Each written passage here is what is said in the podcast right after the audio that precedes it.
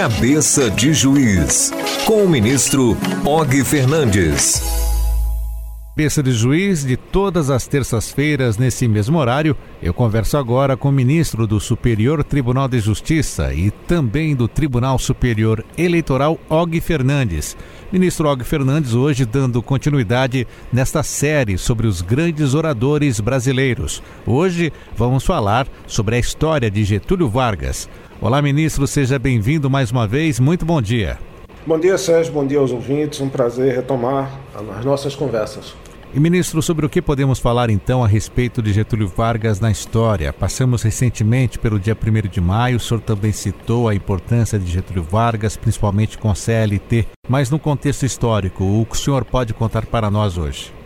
A primeira noção da importância que podemos obter, o primeiro registro da importância nós temos do Getúlio Vargas na história brasileira é simplesmente o fato de que ele foi presidente três vezes.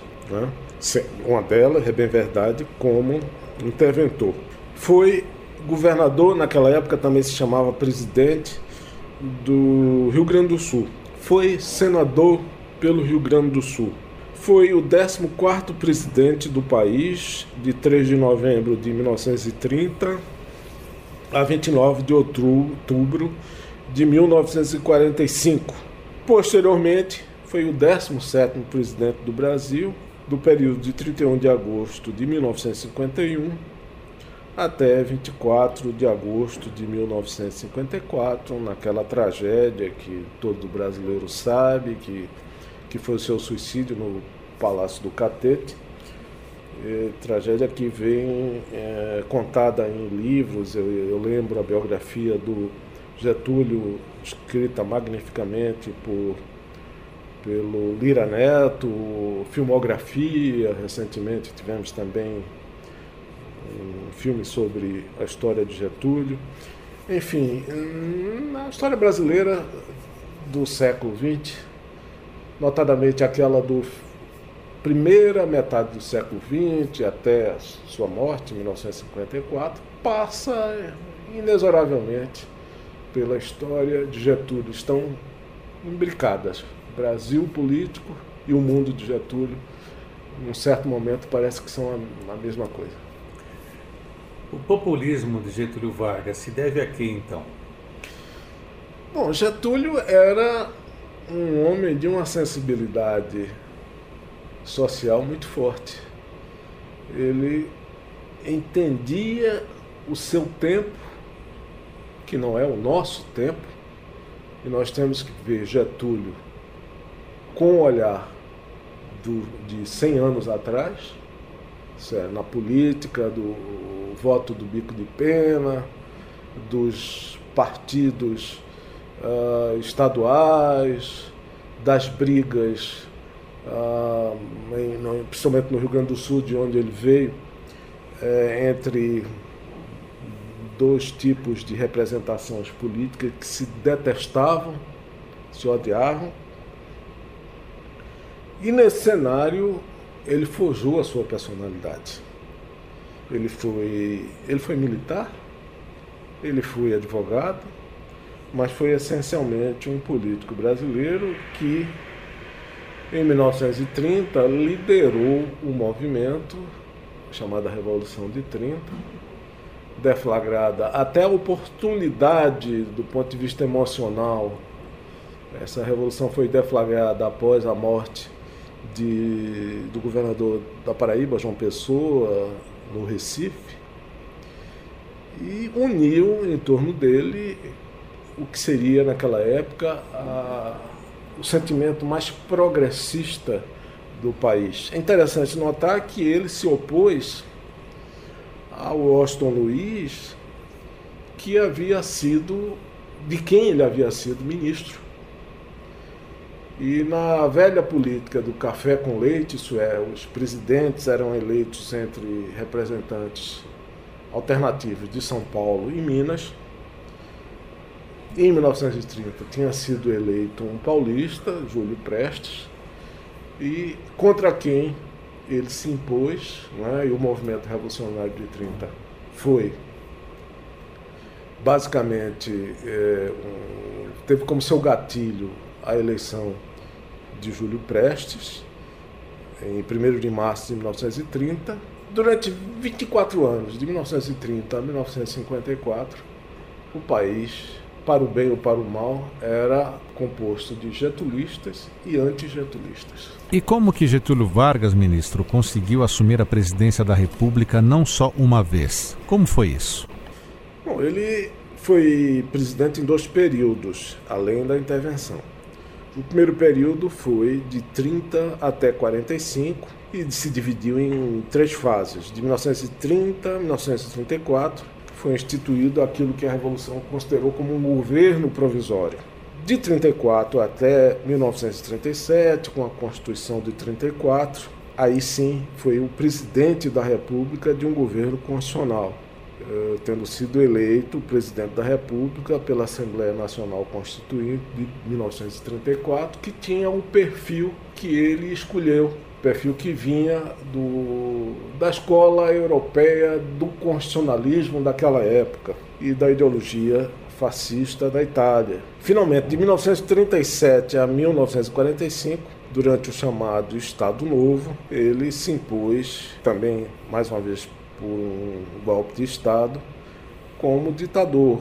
E foi o início de 1937, esses mesmos anos foram anos difíceis para a conciliação nacional, porque tivemos muitas prisões, um papel muito forte da área de segurança pública, uh, episódio ligado à esposa do Luiz Carlos Prestes, que veio a ser Olga Benário, que veio a ser mandada de volta para a Alemanha, e, uh, enfim, foi um período muito tormentoso. Embora ele tivesse um perfil muito identificado com aquilo que outros países também se identificaram, o que era o novo, o que era o moderno em 1937. Era o fascismo, era a escola fascista, era o sentido corporativista, era o sentido do defesa do trabalhador, da segurança pública extremamente dura.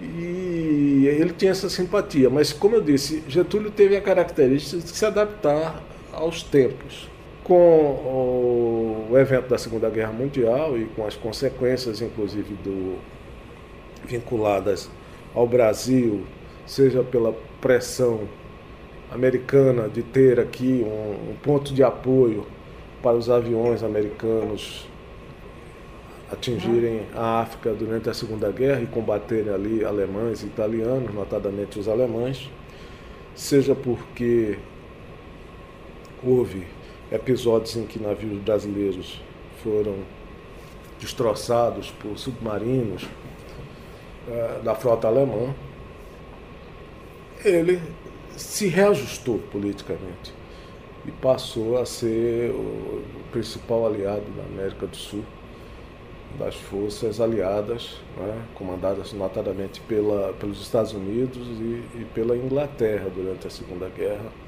Mundial. Com o fim da Segunda Guerra, o país já não aceitava um regime duro, com uma ditadura de, de Vargas. E aí, durante um tempo, ele foi deposto, ele foi para o ostracismo, mas soube dar a volta por cima, retornando, como disse, para o seu último período de governo, entre 51 e 1954.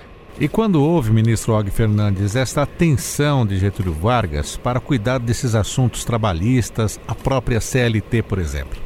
Penso que a sensibilidade de Getúlio para a saída da população. O Brasil do início do século XX era um Brasil analfabeto, pouca saúde e de população basicamente rural fim da escravidão trouxe a imigração que exigia, notadamente da Europa, italianos, alemães, poloneses, da Ásia, japoneses, que trouxe um modo de ver da sociedade um pouco diferente.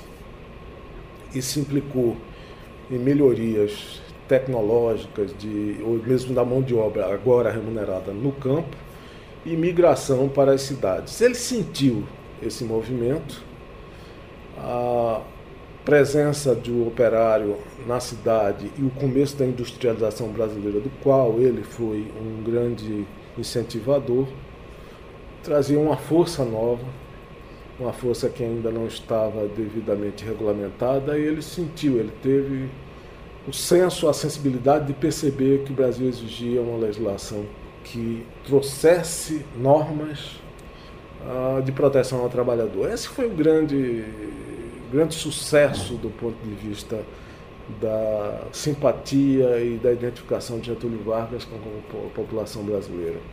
Até que, afinal, essa urbanização foi, ele foi vítima também desse processo de urbanização, porque algumas lideranças estritamente urbanas, surgidas e incorporadas a partido que veio a reboque do final da Segunda Guerra, no caso a UDN.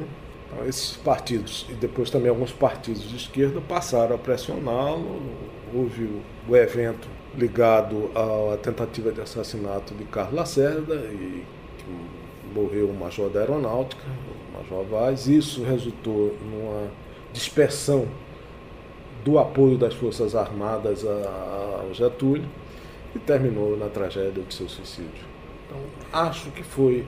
Houve dois momentos importantes, em conclusão. Primeiro, o senso de oportunidade para os trabalhadores. E segundo, a, a saída de forma trágica, mas, como ele próprio disse, entrando na história do Brasil mediante suicídio. E qual trecho, ministro, o senhor separou para nós hoje ouvirmos o dom da oratória, a forma com que Getúlio Vargas dirigia a população? Olha, tem um, discurso do, de um 1 de maio do Getúlio Vargas na, no, no, maior estádio da época, que era o estádio do Vasco da Gama, no Rio. Lembro que a sede da República, o Distrito Federal, era no Rio de Janeiro. Ele trabalhava no Palácio do Catete e durante um, uma famosa celebração do 1 de maio, ele fez um discurso eh, empolgando a toda, todos que estavam ali presentes, e depois, por, por efeito da propaganda que se fazia do seu governo no cinema, no rádio, etc., essa, essa cena e esse discurso passou a conviver com nosso, as nossas lembranças uh, daquela época. É preciso entender também que o discurso de Getúlio Vargas,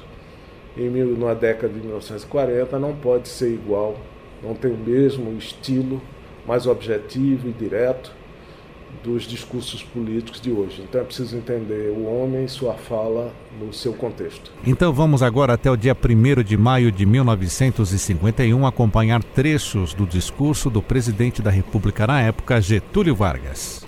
Trabalhadores do Brasil, depois de quase seis de afastamento, durante os quais nunca me saíram do pensamento a imagem e a lembrança do grato e longo convívio que mantive convosco. Eis-me outra vez aqui ao vosso lado para falar com a familiaridade amiga de outros tempos.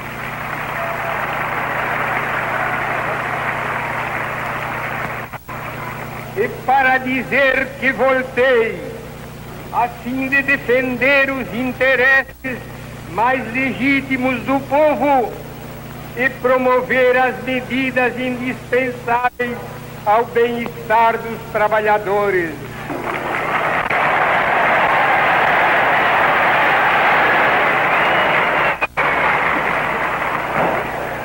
Não me elegi sob a bandeira exclusiva de um partido e sim por um movimento empolgante e irresistível das massas populares.